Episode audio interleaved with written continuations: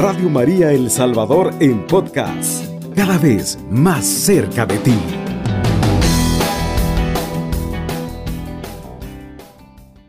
Estamos una vez más con ustedes acompañando eh, cada una de sus parroquias, cada una de sus acciones parroquiales, de sus salidas misioneras, de esa misión permanente que realizamos en nuestras parroquias, en cada una de nuestras diócesis, en toda la iglesia.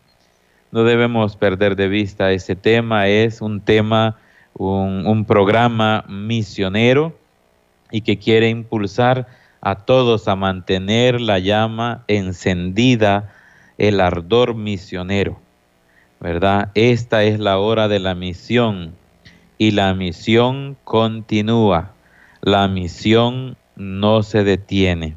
Y esto deberíamos de anunciarlo, de creerlo y de vivirlo siempre, porque hoy parece ser que eh, parte de la misión es motivar a los agentes de pastoral, a los bautizados, a los comprometidos, a todas esas fuerzas vivas de nuestra parroquia, pues a salir eh, del miedo, ¿verdad? El miedo que paraliza.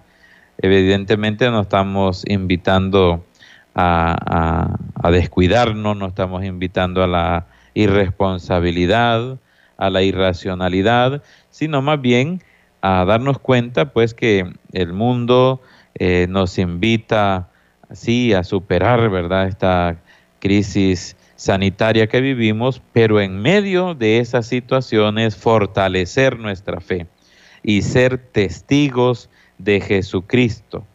La iglesia ante las vicisitudes, llámense persecuciones, calamidades, situaciones que estremecen los cimientos del mundo y también de la, de la iglesia. La iglesia nunca eh, se ha quedado, vamos a decir, paralizada, nunca se ha quedado de brazos cruzados. La fe, al contrario, se fortalece en esos momentos de dificultad. Pensemos, por ejemplo, en los primeros siglos de la iglesia, cuando la iglesia comenzaba la misión de llevar el Evangelio a través de los apóstoles y de las primeras comunidades, cuando lo que hoy llamamos nuestra madre iglesia no era más que, podríamos decir, un pequeño grupo, ¿verdad? Que algunos decían era como una secta de la gran religión judía, ¿no? Eh, y pues ahí surge la persecución de los cristianos, eh, y, y, eso nunca fue un motivo para adormecernos, no fue motivo para quedarnos quietos, al contrario, la sangre de los mártires fue la semilla de innumerables cristianos que surgieron, que aceptaron el Evangelio, aceptaron el mensaje de Jesucristo. Y si en la historia vemos también cómo se vivieron otras pandemias, también nos damos cuenta que esa realidad de dolor, de enfermedad, de muerte, no llevó a la iglesia a quedarse estática o sin hacer nada. Al contrario, de ahí surgieron grandes iniciativas inspiradas por el Espíritu Santo, incluso grandes congregaciones y carismas religiosos que atendieron grandemente esa realidad. Hace un par de días celebrábamos la memoria de San Juan de Dios, fundador de hospitales y el a través instrumento de Dios para que muchos hermanos de San Juan de Dios se dedicaran, por ejemplo, a atender enfermos. Así es la iglesia.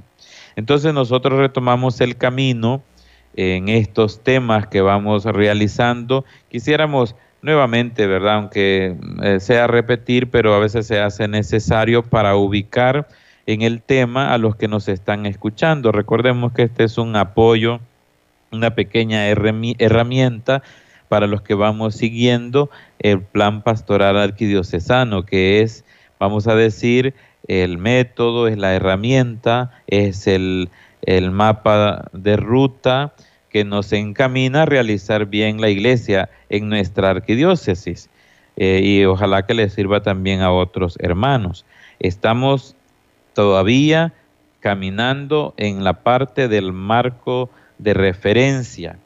Ya habíamos visto el marco de la realidad, situaciones que urgen, situaciones que inquietan y preocupan, y ahora estamos en el marco doctrinal, ¿verdad? Después de haber eh, visto esos retos más importantes y urgentes que tiene la sociedad de la iglesia, donde el Evangelio se encarna, donde el Evangelio se predica. Ahora estamos en el marco doctrinal. El marco doctrinal es bastante amplio. Eh, el marco doctrinal viene a ser eso que soñamos y eso que la palabra nos inspira y los documentos del magisterio de la iglesia nos inspiran para responder a esas grandes urgencias y necesidades del mundo, de la sociedad y sobre todo de nuestra realidad muy cercana. Entonces, eh, ya ubicando un poquito más, estamos en el tema de la pastoral fundamental.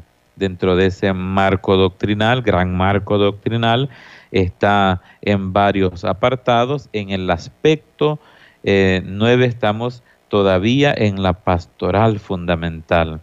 Y dentro de la pastoral fundamental, pues también hay varios apartados.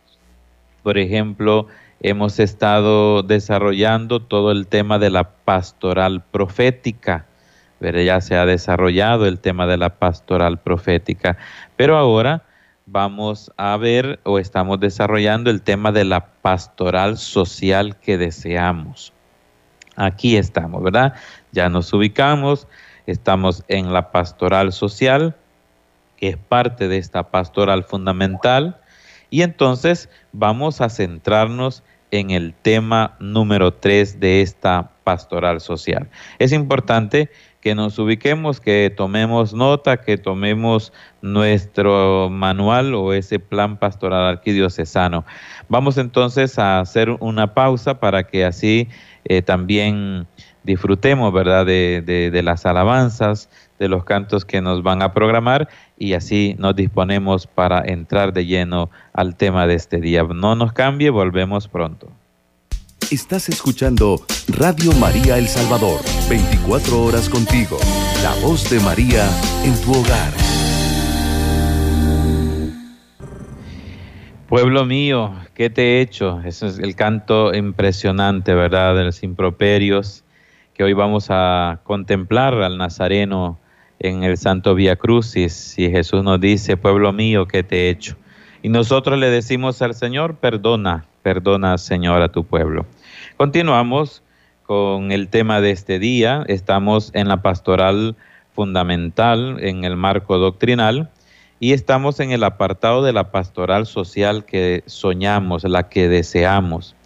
Ya se había desarrollado el tema de una pastoral para transformar las estructuras sociales, privilegiando la educación adaptada a la realidad, la promoción de los derechos humanos, el desarrollo de una economía solidaria, el cuidado del medio ambiente y un marco jurídico que promueva la justicia. También se había abordado ya eh, el anhelo, ¿verdad? Soñamos con una pastoral social que abarque enfermos, ancianos, adictos, hambrientos, marginados, eh, hermanos con VIH, alcohólicos, migrantes, y también que cuente con agentes de pastoral capacitados. Y ahora vamos a adentrarnos y a desarrollar un poquito más el apartado 3, el apartado 3 de esta pastoral social que deseamos y es sobre todo tiene que ver con responder a la realidad social fomentando una educación liberadora y la superación laboral. Bueno, aquí el acento lo hemos de colocar a esto de responder la realidad social, ¿verdad? Responder la realidad social. La palabra que predicamos en todas nuestras parroquias, en todas las misiones, esa misión que desarrolla la iglesia, esta misión que desarrolla la arquidiócesis y todas nuestras diócesis en el país, tiene que estar con un marco muy claro de esas urgencias y necesidades que la realidad, eh, en la realidad que vivimos, ¿verdad? Esa palabra se encarna en una realidad y responde a situaciones pues muy concretas, ¿verdad? No está aislada de lo que el ser humano está viviendo, ¿verdad? En algún tiempo pues sí habíamos caído como una especie de, dicotomía o, o, digamos más bien dualismo, ¿no? Que las realidades espirituales parece que iban por un lado y la realidad del, vamos a decir, de las personas, del mundo, de la sociedad, por otro lado, ¿verdad? Esa es como una tentación que normalmente tenemos. Eh, en un mundo secularizado como el que vivimos hay claras distinciones evidentes en las que evidentemente como iglesia nosotros nos dedicamos a ciertos campos, ¿verdad? Y bueno, vamos a decir las instituciones, la sociedad civil, los gobiernos, también se dedican a otras, pero esto no significa que nosotros vivamos aislados, separados como que si fuésemos de otro planeta. Entonces, esto es muy importante. Por eso el, punto número tres de la pastoral social hace hincapié en eso.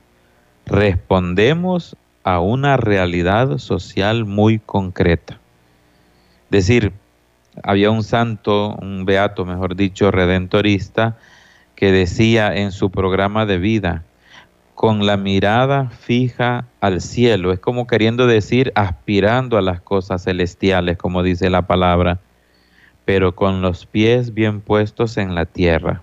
Ah, qué, qué, importante, eso podría ser también, bien podría ser un programa de vida, con la mirada puesta en el cielo, porque sabemos que somos de aquí aves de paso, ¿verdad? Y no nos vamos a pegar a las cosas de este mundo, pero esa mirada, esas aspiraciones no deben de hacernos pensar y de, comprometer con esa realidad cotidiana. En vida religiosa, en un tiempo se, se, comprendía como, por ejemplo, una fuga del mundo, la fuga mundi famosa, que era como que no, aquí está la cosa muy mal, mejor yo huyo. Huyo en una vida totalmente aislada, me desentiendo un poco de esto que está pasando aquí. Y no, ¿verdad? en la bellísima oración sacerdotal que hace Jesús en el Evangelio de San Juan, no hay cosa más maravillosa que cuando Jesús dice, mira, los dejo del mundo, son del mundo, pero guárdalos, ¿verdad? Del mundo, porque esta no es la patria definitiva. Entonces, esta realidad dice eh, lo que anhelamos en la pastoral social, en la misión de la iglesia, eh, se fundamenta en dos acciones muy importantes en la cual cada parroquia debe de, ver cómo, cómo incidimos en este campo, en el campo de una educación liberadora, una educación que hay que decirlo claramente, no se reduce a lo que se pueda recibir en unos años en la academia, en la escuela, en el colegio, en las universidades, en los centros educativos pero evidentemente se refiere también que en ese campo también la misión debe de tocar, ¿verdad? Pensemos, por ejemplo, en las escuelas parroquiales. ¿Quién de ustedes vive, por ejemplo, o participa de cerca en una escuela parroquial? Yo pienso, por ejemplo, en las escuelas parroquiales de la parroquia eh, Santa María Madre de América en Prado de Venecia. Un saludo ahí al padre Adrián Sánchez y a todo el personal educativo. Y, como la arquidiócesis, como estas escuelas, el Colegio Mangini, la escuela que está de primaria ahí a la par de, la parroquia, como estas escuelas están, tienen una misión muy concreta. Sí, además de enseñar ciencias, biología, matemáticas y lenguaje, eh, idiomas, todo esto es muy importante porque así se va liberando un pueblo un pueblo educado, un pueblo culto, es un pueblo, vamos a decirlo en, cierto, en cierta forma, que se desarrolla. Y si queremos responder a muchas otras necesidades como lo hay en nuestro mundo y que ya han sido enunciadas de violencia, de injusticias, de, violencia intrafamiliar, de drogadicción, de narcotráfico, a veces solamente son las ramas o los síntomas de enfermedades más graves. Y a veces atendemos solamente o vemos o juzgamos una situación, pero no nos damos cuenta que subyace una problemática mucho más compleja. Y en muchos casos es la falta de educación o una educación deficiente o una educación que no está orientada, precisamente como lo dice el documento, para que sea realmente una educación liberadora. Y hay otro segundo aspecto que aquí se menciona, que es también eh, la superación laboral. Eh, sabemos claramente que uno de los grandes desafíos de nuestro país y quizá de otros países es la, tasa alta de desempleo. Precisamente los jóvenes que se van educando luego no tienen cómo desarrollarse, cómo desempeñar aquello en lo que han sido formados. Es decir, puede ser que eh, los jóvenes que van saliendo de las universidades al final no tengan dónde trabajar. Ven, estamos hablando en el campo social y, y esto es pastoral social y cómo la iglesia se preocupa también de estos aspectos y cómo la buena nueva de Jesucristo también incide directamente porque puede ser que en estos lugares efectivamente se proclame, se anuncie el Evangelio de forma directa o también de forma indirecta, porque ayudando a la buena educación de esas personas que necesitan o ayudando a buscar un empleo, un empleo digno a esas personas, indirectamente estamos también ayudando y fortaleciendo la familia, la unión familiar y sobre todo se va despertando mayor confianza en las personas que brindan una mano, que ayudan y por supuesto a creer más en Dios. Al fin y al cabo, esas personas que hacen muy bien su labor educativa y esas personas que hacen posible que haya trabajo digno, es ese brazo extendido de Dios ese brazo misericordioso de Dios que ayuda a que las personas puedan integrarse mejor en la sociedad.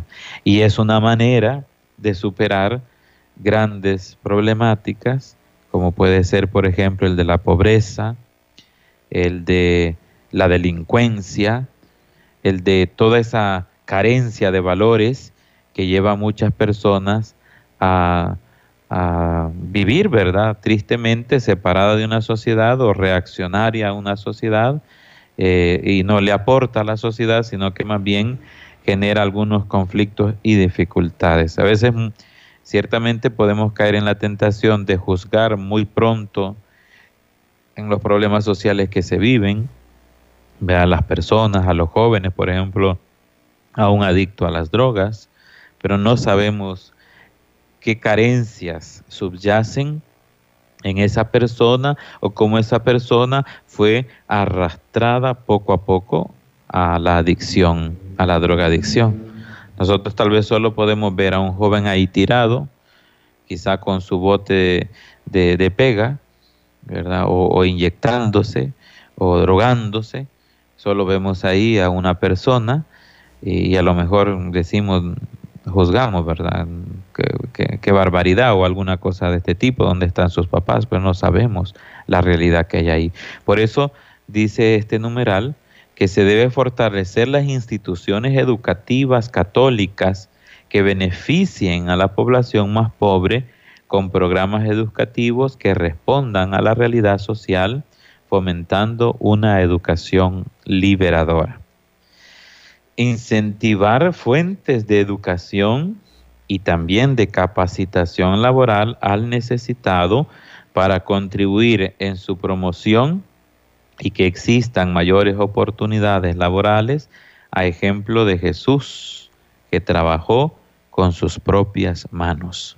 Entonces estamos hablando precisamente cómo esta, esta pastoral social que soñamos en esta arquidiócesis a través del plan pastoral nos lleve a fortalecer una educación que ayude al ser humano a desarrollarse, desenvolverse como persona de valores y a incentivar a personas a ser personas de bien que contribuyen al progreso y el desarrollo a través de su labor, por muy humilde y loable que pueda ser. Así que vamos a, continuar y si ustedes quieren eh, participar en el siguiente segmento, si usted de una parroquia donde tal vez hay una bolsa de trabajos para ayudar a personas desempleadas, talleres o donde hay escuelas parroquiales, colegios parroquiales, pueden compartir cómo se desarrolla esa misión en su parroquia. Volvemos pronto, vamos a una pausa, no nos cambie por favor. Radio María El Salvador, 107.3 FM, 24 horas.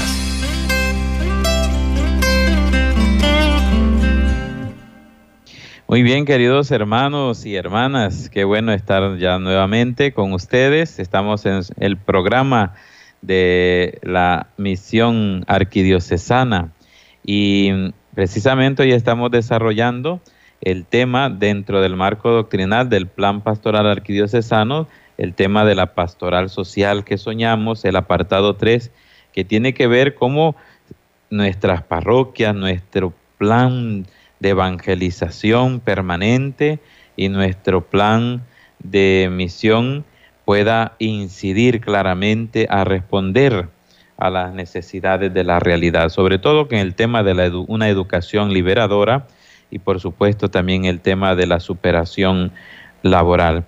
Ahora, la pregunta fundamental es, y si quieren compartamos esto y nos enriquecemos mutuamente, ¿cómo ya porque ya llevamos varios años, de hecho se han hecho evaluaciones de este plan pastoral, cómo eh, estamos viviendo esta dimensión de la pastoral social.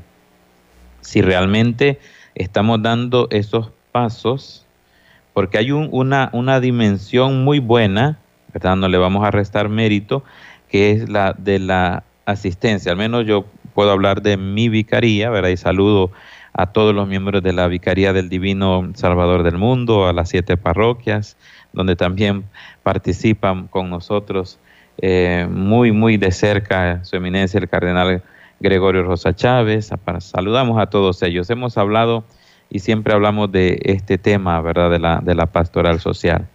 Y comprobamos que bendito sea Dios, hay mm, una gran parte de asistencia de nuestras parroquias a un buen número de hermanos necesitados. La realidad está ahí. Gente que necesita asistencia, alimento, porque no tiene trabajo, necesita techo también. Hay muchos eh, transeúntes, ¿verdad? Eh, sin, sin hogar. Y ahí se está haciendo esa labor. Creo que podemos decir y podemos eh, con certeza afirmar que la mayoría de las parroquias desarrollan una buena labor asistencial. Pero este tipo de labor social prevé ya otras cosas, ya no solo la asistencia, sino promoción humana. ¿verdad? Creo que así también se llama este departamento de la arquidiócesis que tiene que ver con Cáritas, promover a la persona. No solamente ayudar al que ya está en una situación de, pobreza o de carencia, sino cómo hacer que el sistema alrededor genere que no haya más personas eh, eh, de este tipo.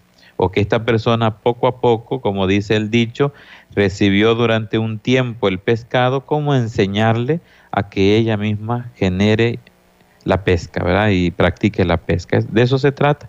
Y este punto habla más de eso. ¿Cómo estamos reinsertando, por ejemplo, a muchos jóvenes que abandonan las escuelas o que por necesidad tienen que trabajar. ¿Cómo promueven en sus parroquias, queridos hermanos, el tema de la educación?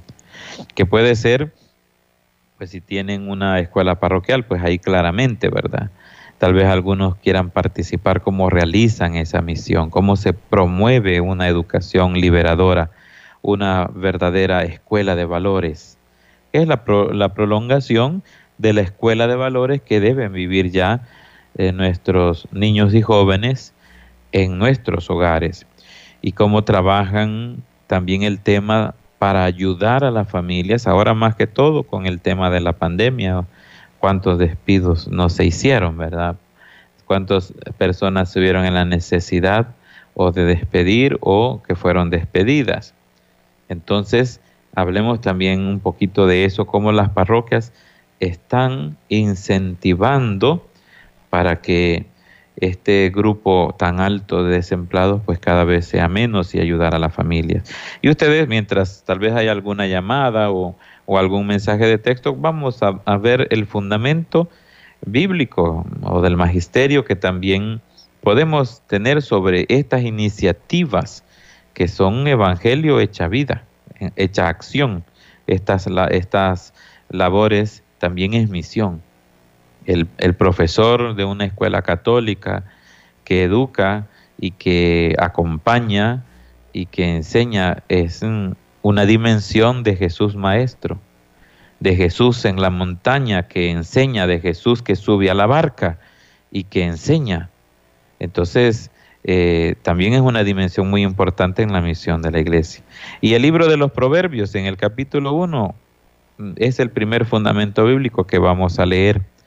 De los proverbios de Salomón, hijo de David, rey de Israel, para adquirir sabiduría y educación, para entender máximas inteligentes y para obtener, obtener una educación acertada de justicia, derecho y rectitud, y para enseñar sagacidad al incauto, saber y reflexión al muchacho, lo escucha el sensato y aumenta el saber el inteligente adquiere destreza para entender proverbios y refranes, máximas y enigmas. Y dice este versículo, respetar al Señor es el principio de la sabiduría. Los necios desprecian la sabiduría y la educación. Entonces, de entrada, vemos que, bueno, la sabiduría en mayúscula precisamente es nuestro Dios.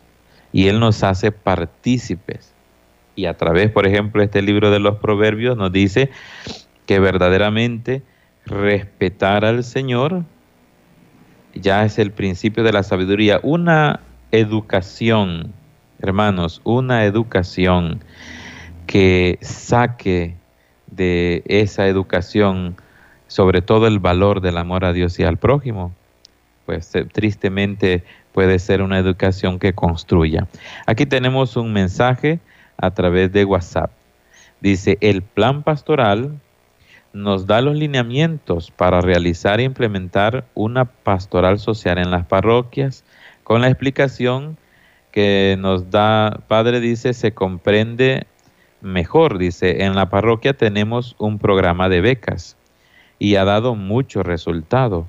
Jóvenes que no podían seguir estudiando con esa pequeña ayuda han logrado graduarse y son profesionales. Nos están compartiendo de la parroquia San Antonio de Padua de Soyapango, Vicaría San Oscar Romero. Gracias por ese mm, bonito mensaje, porque nos está diciendo claramente cómo este plan pastoral incide en las parroquias. Y este es un ejemplo que nos comparten a través de WhatsApp de la Vicaría San Oscar Romero allá en Soyapango, donde la parroquia puede incidir directa e indirectamente, hemos dicho, ¿verdad? Miren, alguien podría decir, ¿y cómo dando una beca se anuncia el mensaje de Jesucristo? ¿Verdad? Porque a veces pensamos que evangelización o misionar es solamente tomar la palabra de Dios e ir a predicarla a los hogares, a los, a los barrios, a las plazas. Esa es una manera muy hermosa de hacerlo.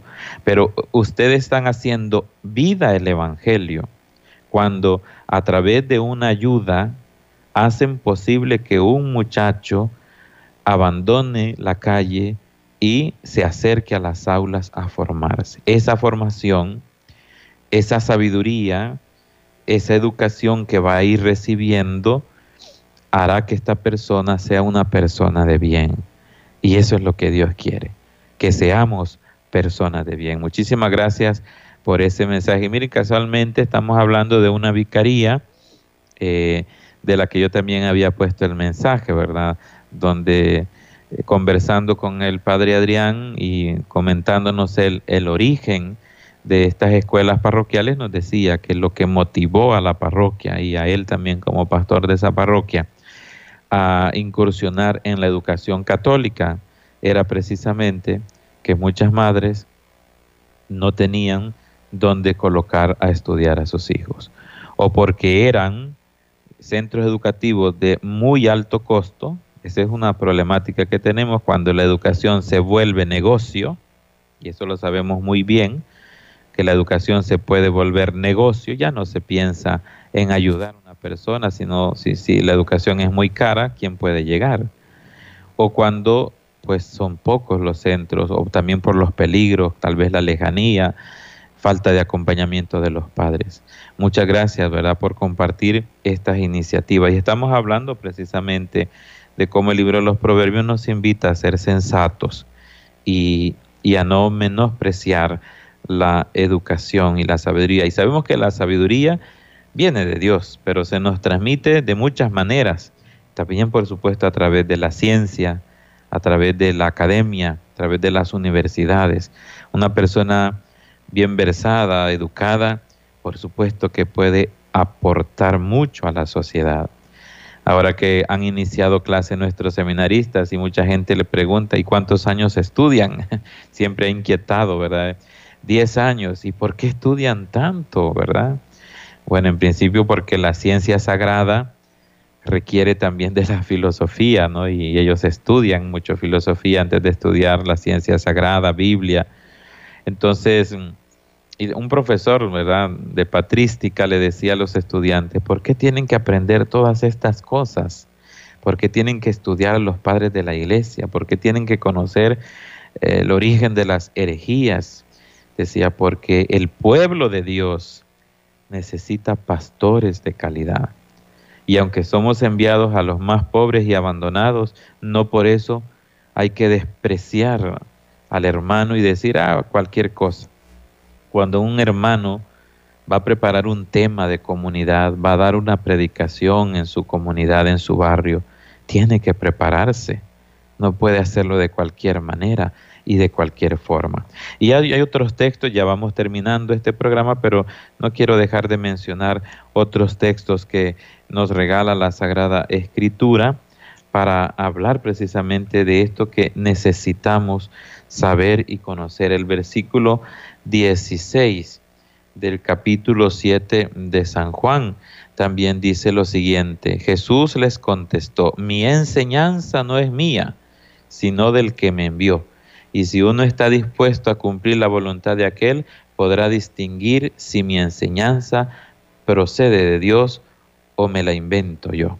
Es como un regalo de Dios y hemos de ver ahí siempre la mano de Dios en lo que podamos promover en una educación. Yo les invito, ya que no ajusta a completar este tema, les invito por favor que leamos del número 328 del documento de Aparecida, donde habla del tema de la educación católica, donde habla el tema de los centros educativos católicos, donde se habla de las universidades y centros superiores de educación. Lo sintetizo antes de terminar el tema, sobre todo cómo toca el tema el documento de Aparecida. América Latina y el Caribe, dice este documento, permítame un momento, América Latina y el Caribe,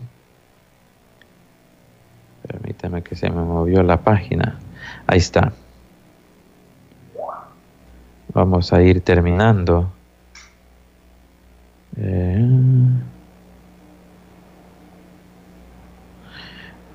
permítanme y terminamos con esta cita ya para terminar el programa de este día, porque solamente quiero incentivarles, queridos hermanos, a que leamos, por favor, el documento de Aparecida que nos trae claramente eh, el, planteado el tema de la educación católica.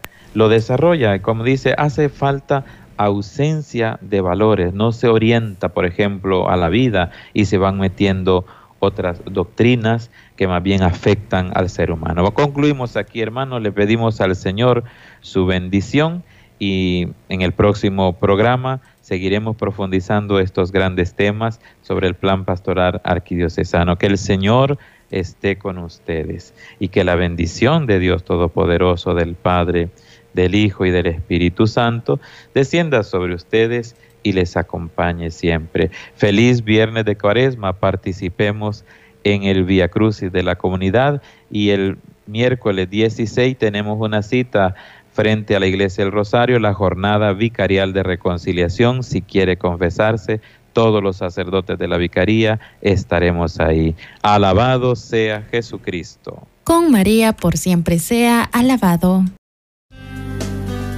Radio María El Salvador, 107.3 FM, 24 horas.